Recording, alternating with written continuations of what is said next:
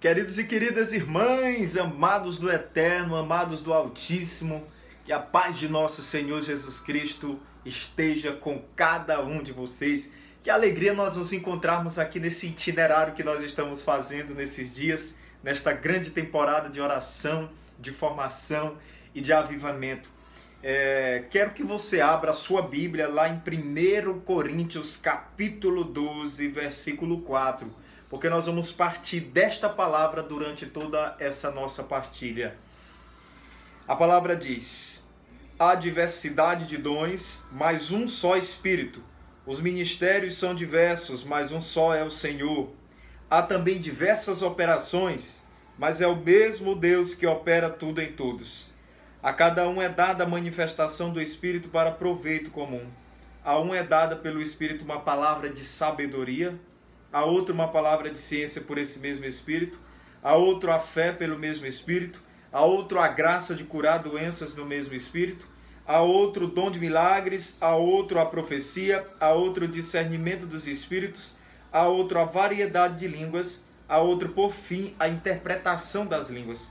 Mas um e o mesmo Espírito distribui todos esses dons, repartindo a cada um como lhe apraz.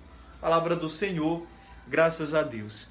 Repare que essa palavra espírito está na letra maiúscula, exceto quando se trata do dom do, do discernimento dos espíritos, que espíritos está em letra minúscula, o início. Está em letra maiúscula exatamente porque se trata do Espírito Santo, a terceira pessoa da Santíssima Trindade, que nos dá os dons, que nos dá esses carismas.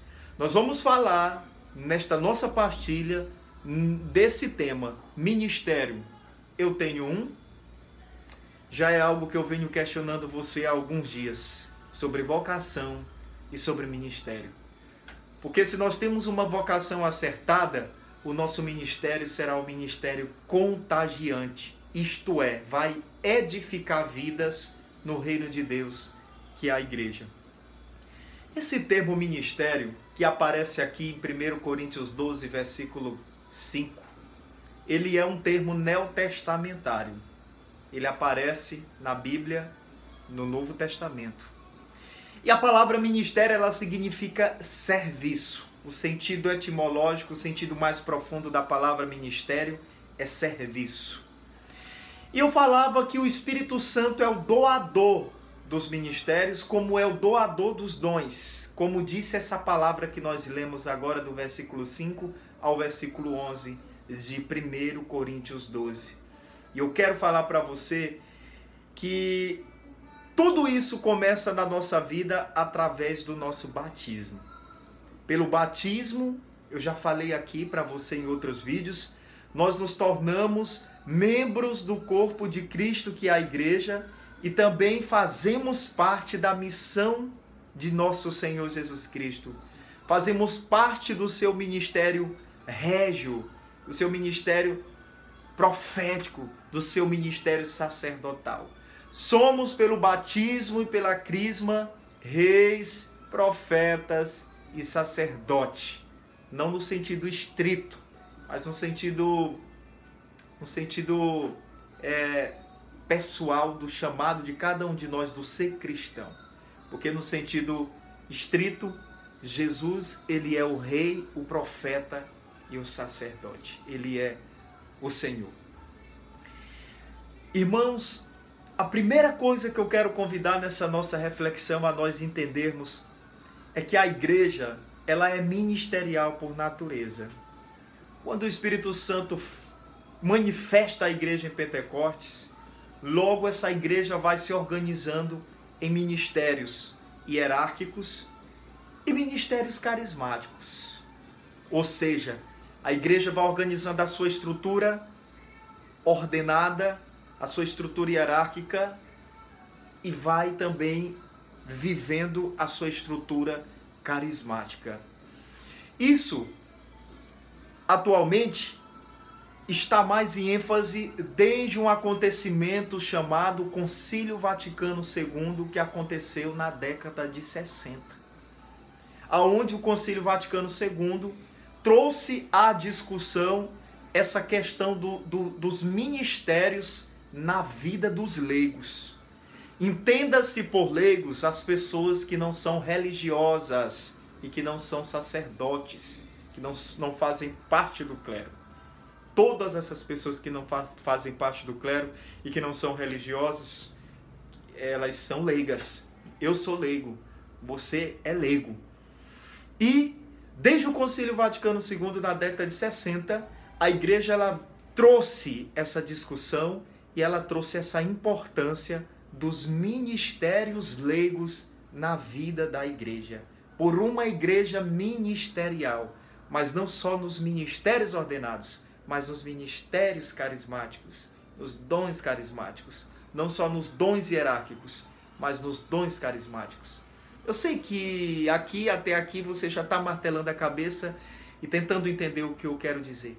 Mas no decorrer dessa nossa partilha, nós vamos compreendendo melhor aquilo que eu quero falar para cada um de vocês. Dentro da nossa realidade de igreja, eu acredito que a maioria fazem parte do movimento da renovação carismática católica.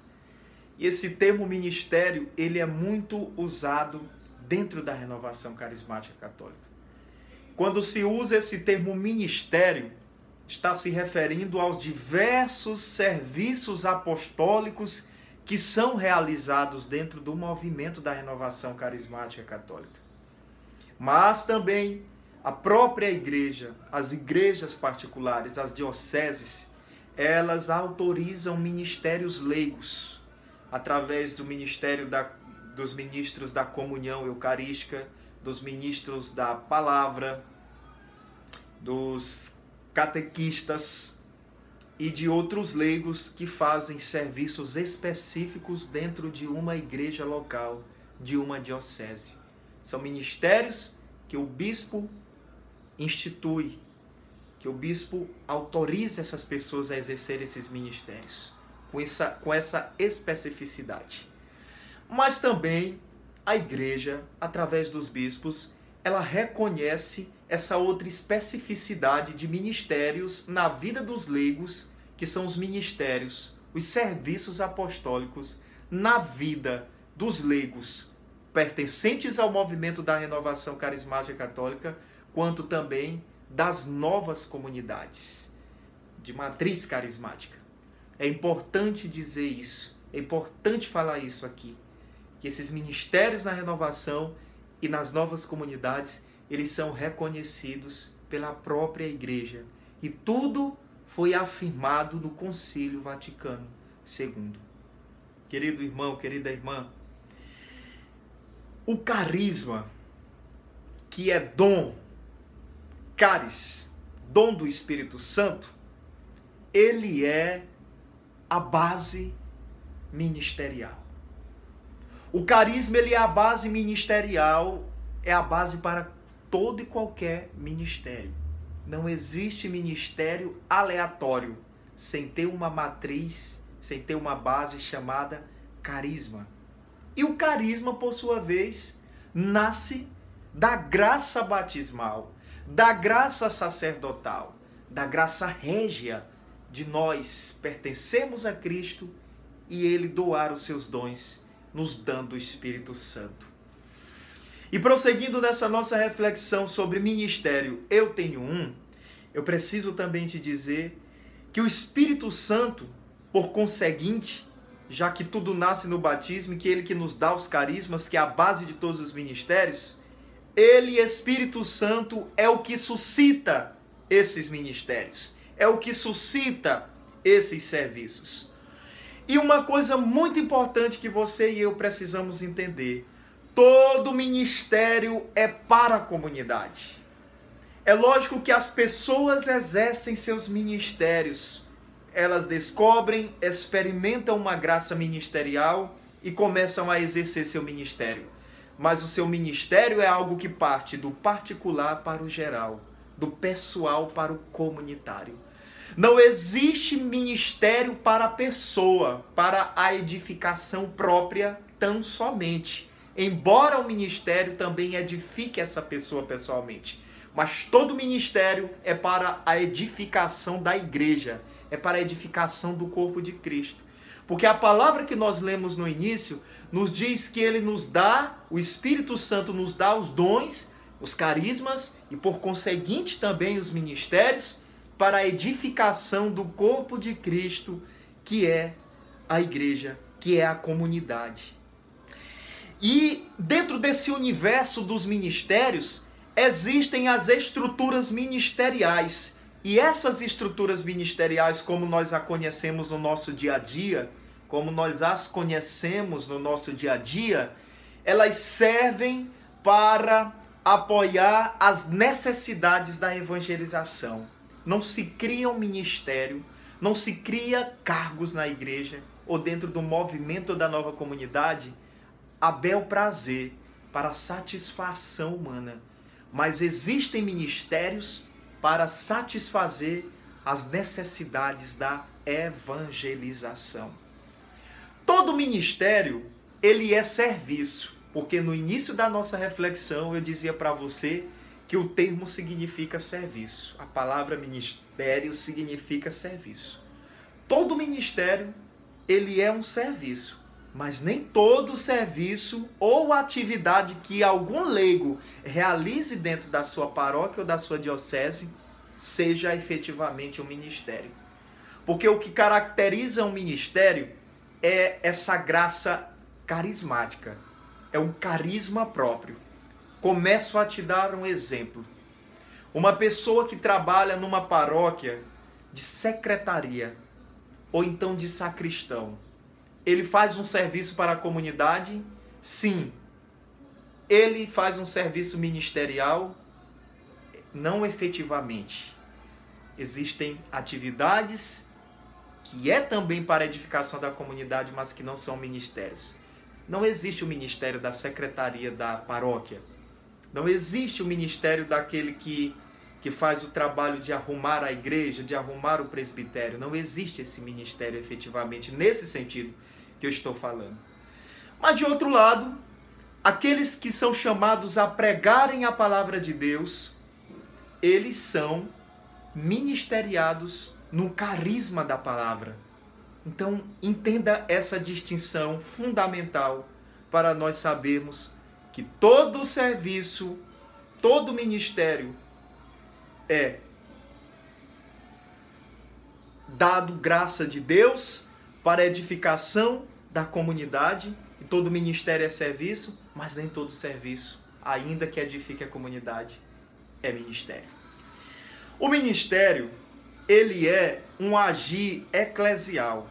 Eu vou tentar explicar isso aqui para você da forma mais sintetizada possível para que você não trave o seu raciocínio, que você tenha um bom aproveitamento nessa nossa pequena partilha. O ministério, ele é um agir eclesial. Vamos começar a falar aqui algumas coisas. Existe o agir como cristão, existe o agir enquanto cristão. O que é o agir como cristão?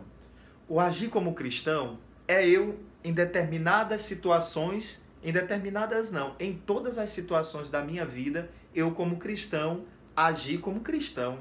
Ou seja, agir de acordo com a palavra de Deus, o Evangelho, a tradição da igreja, o ensino da tradição da igreja e o magistério da igreja.